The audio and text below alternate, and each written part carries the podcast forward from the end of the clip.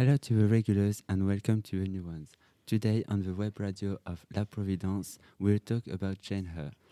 She will be presented by several groups who will talk about her life and the author's life.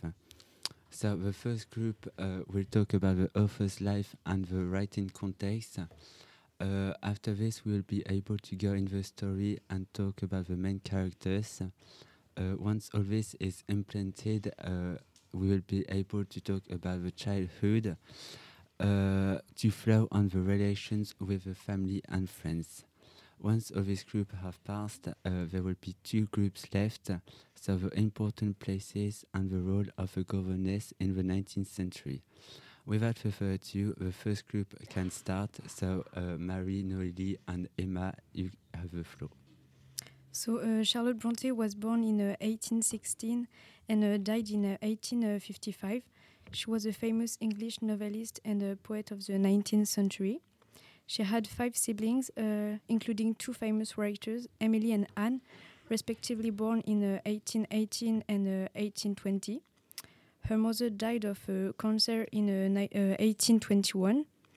Uh, her two older sisters, Maria and Elizabeth, uh, died of tuberculosis in uh, 1825. In 1846, Charlotte, Emily, and Anne uh, published a collection of poems under the pen name of Currer Ellis and Acton Bell. Uh, they used pseudonym to hide the fact that uh, they were women. Then Charlotte Bronte wrote her first novel, The Professor, in 1847. Unfortunately, it hasn't it hasn't been released at this time because she was a woman. That same year, she wrote and published Jane Eyre, and it has been a big success. Now we are going to talk about the, the writing context of this novel. So, Jane Eyre was written during the Industrial Revolution period. Um, however, it is not mentioned at any time in the book, which makes this novel a timeless novel. Uh, the 19th century was not a pleasant period for women because of the lack of rights. Uh, in fact, according to the law, they were dependent of men and they had as many rights as children. Uh, for example, they couldn't vote until 1918. Um, moreover, women were not really accepted and respected in literature. This is why uh, they often use masculine pseudonyms so that they could guarantee the publication of their books.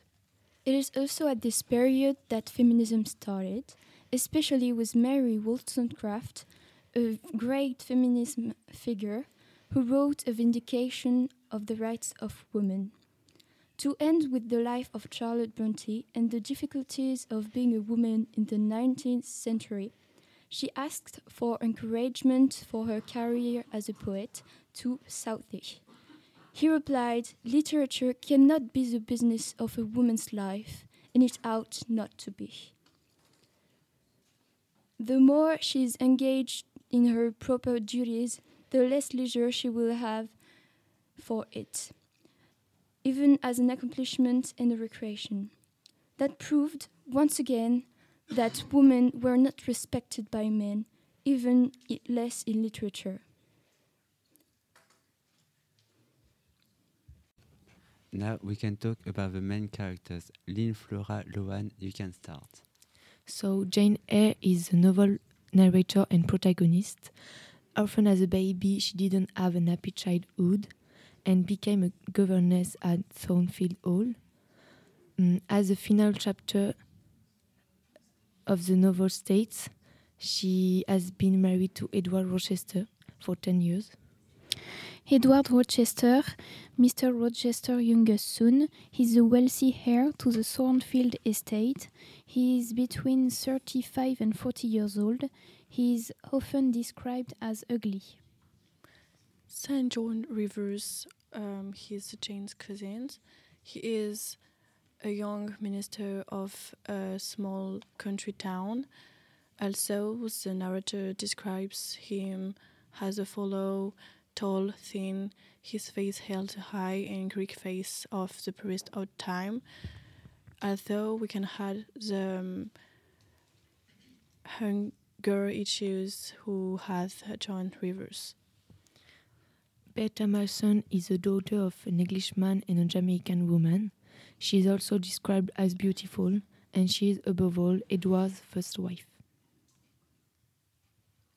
Miss Sarah Reed is the maternal aunt by marriage who recently adopted Jane's and made her life a nightmare. Although basically the nursemaids i- at Gateshead Hall was the only person to be kind with Jane. Helen Burns, is Jane's best friend at Lowood School, but she's dead. Miss Maria Temple is the benevolent headmistress who treats Jane and Helen with respect and compassion at Lowood, at Lowood School. Now that the main characters are settled, let's talk about her childhood. Brune, Solène, and uh, Pauline, you can go. Okay, so as Kenan said, we are going to introduce you Jane Eyre's childhood. So, firstly, she was born in Manchester in 1789. Unfortunately, her parents died uh, because of the typhus when she was young.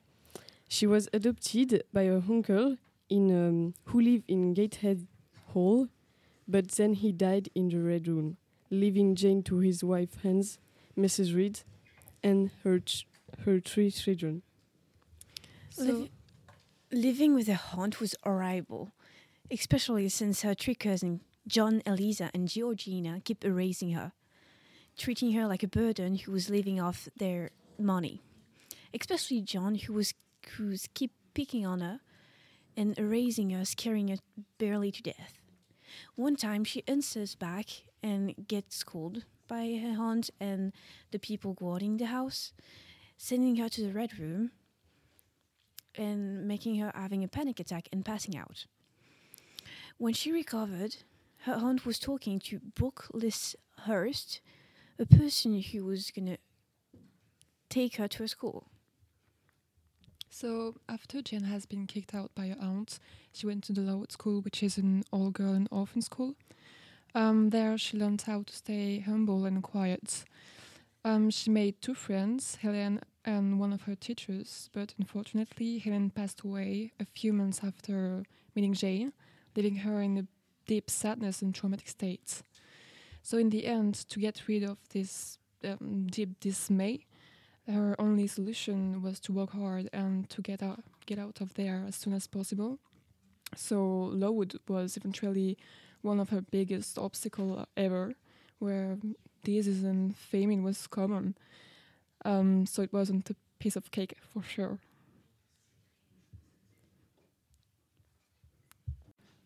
Now we can go inside the story with relation between Jane, her, her family, and friends.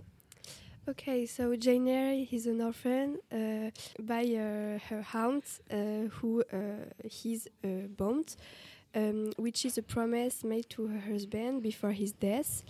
However, uh, Jane Eyre uh, is uh, raised below her cousin, who do not hesitate to mistreat her, especially her cousin John. The 15th January, uh, Jane was uh, 10 years uh, when she left in boarding school in Lowood, and his friends died of the tuberculosis due of the poor condition in boarding school. After she fell in love of his master. But the difference in age and in the wealth that separates them, and the fact that he has arrived before is a problem too. After a long moment, they decided to marry. But the day of the wedding, she learned the, the secret of her husband, uh, who was already as a wife uh, in the past, so can no longer marry. Jane disappeared, lived without money, and uh, she stayed with the Rivers family too, where they may, where she makes a friend with Mary and Diana. She uh, also made the connaissance of their brother, the pastor St. John Rivers, and told him uh, that uh, that her paternal uncle settled in the island of Madeira, and that she had never known, um, died leaving her a rich inheritance. Uh, Jane also learns uh, that uh, she was a very beloved child with her mother and her father. That the um, Rivers uh, are in fact uh, her paternal cousins, and that uh, their maternal uncle desiderated them after a dispute with his cousins. Thanks to the inheritance money, Mary and Diana have in turn found um, a husband. Uh, Jane and uh, Mr. Rochester uh, live a cheerful marriage. From this union was born a child um, who inherited um, the eyes of his father, tall, bright, and black. Lila, Louise, and Elia, what are the important places for her? Uh, so I'm gonna Uh, I'm gonna starting with uh, Gateshead. So it's uh, the house of the Reeds. So the signification is uh, her gateway or entrance to the rest of the world and the head of fount of all her problems. So it's the first house of uh, Jane. It represents the starting journey and depicts her childhood uh, development. For the second place, uh, there is Lowood. Lowood it's a boarding school. The school is based upon Corbett Bridge uh, School in Lancashire, and there is three buildings which are considered as an inspiration for Thornfield. Uh, the signification of the name, uh, the name uh, Lowood. Um, so first, uh, Jane have been sent there at 10 years old, and this, at this moment she was at her lowest due to the death of her friend Helen. So that's why the boarding school is called Low, and also owing to uh, it is uh, surrounded by uh, wood, so Lowood. Uh, Lowood uh, Institute uh, purpose is to educate uh, its students through the teaching of God. Then students work long hours they wear uh, uncomfortable uniform and they rarely uh, provided with a healthy portion uh, of food. So now I'm going to talk to you about uh, Thornfield. Uh, so uh, this is the third home of uh, and also Edward Roch Rochester's home. Thornfield is isolated from society and it's where Eyre met Mr. Rochester for the first time and uh, it will have a positive role in her future. Um, also, uh, Jane will uh, develop a relationship with uh, the majority of uh, characters of uh. And finally, uh, Jane's maturity will grow up with Thornfield. Uh, to continue, we're going to see a Moor House. Uh, so it reflects and drives the growth and changes Jane uh, undergoes.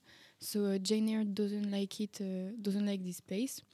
So uh, the signification is the moors are an empty grassland-like ecosystem with a few large trees and a simple lifestyle. So for the last place, I'm going to talk to you about Ferndean Manor. So uh, that's Mary and John's and John's uh, home, the servants of uh, Mr. Rochester in Thornfield. Uh, Manor is uh, located into the woods, and also it's where Jane Eyre goes to see Mr. Rochester a part of the time. Finally, the last group, Vincenzo, Hugo, and Ronan, will be talking about the role of a governess in the 19th century. To begin, um, a governess in the 19th century is uh, single, so she doesn't have a husband. Often, uh, she's not married. In most cases, does she doesn't belong to the household, and as well as the house is divided in different parts one for the governess and the other part for the other waiter. Then she doesn't eating for uh, the rest of the household. And to sum up, she's housed, fed, laundered, and she receives an annual salary. On top of that, uh, she doesn't. She's not servant because uh, she doesn't belong to the working class. And generally, uh, she teaches all children at the same time. Finally, uh, a governess in the 19th century has between uh, 18 to 25 years old. and uh, she has a well birth, well education, and she's a gentle woman. Um, first and foremost, um, governess is different um, from a nanny or, or, a nurse. And she taught her students the three uh, R rules, which consist to uh, reading, writing, and arithmetic. She also taught her students uh, complex languages like French. To some extent, uh, she's training. She has to train girls to accomplishment, uh, which consists to uh, dance, playing piano, speaking French, studying religious texts, and a basic moral code like uh, honesty, politeness, courtesy, and kindness. Um, a governess is uh, lower in class to other people. She cannot marry, uh, like in the story of Jane uh, Rochester is it's not um, a good thing to marry uh, upper class people. And um, Jane embraced the ideologies of stereotypical and poor governess uh, in general. So uh, the governess was in charge of the young boy and young girl uh, from the upper class household. From the girl, it's between 5 and 18 to be taught, and from the boy, this is very rare for them to be taught. And if this be the case, uh, they are taught until they are old enough to attend school. So the presence of the governess um, was to, um, to in the house was to taught the um, children's uh, freed the lady of the house um, to uh, give more time to have philanthropy. And uh, finally, uh, the figure of a governess um, uh, gave more stature and more power of um, the house and the family she worked for. So thank you to everyone who listened to the web radio and thank you to the six groups. I hope you learned new things about Jane Eyre and don't forget next week will be about Sherlock Holmes. See you next week.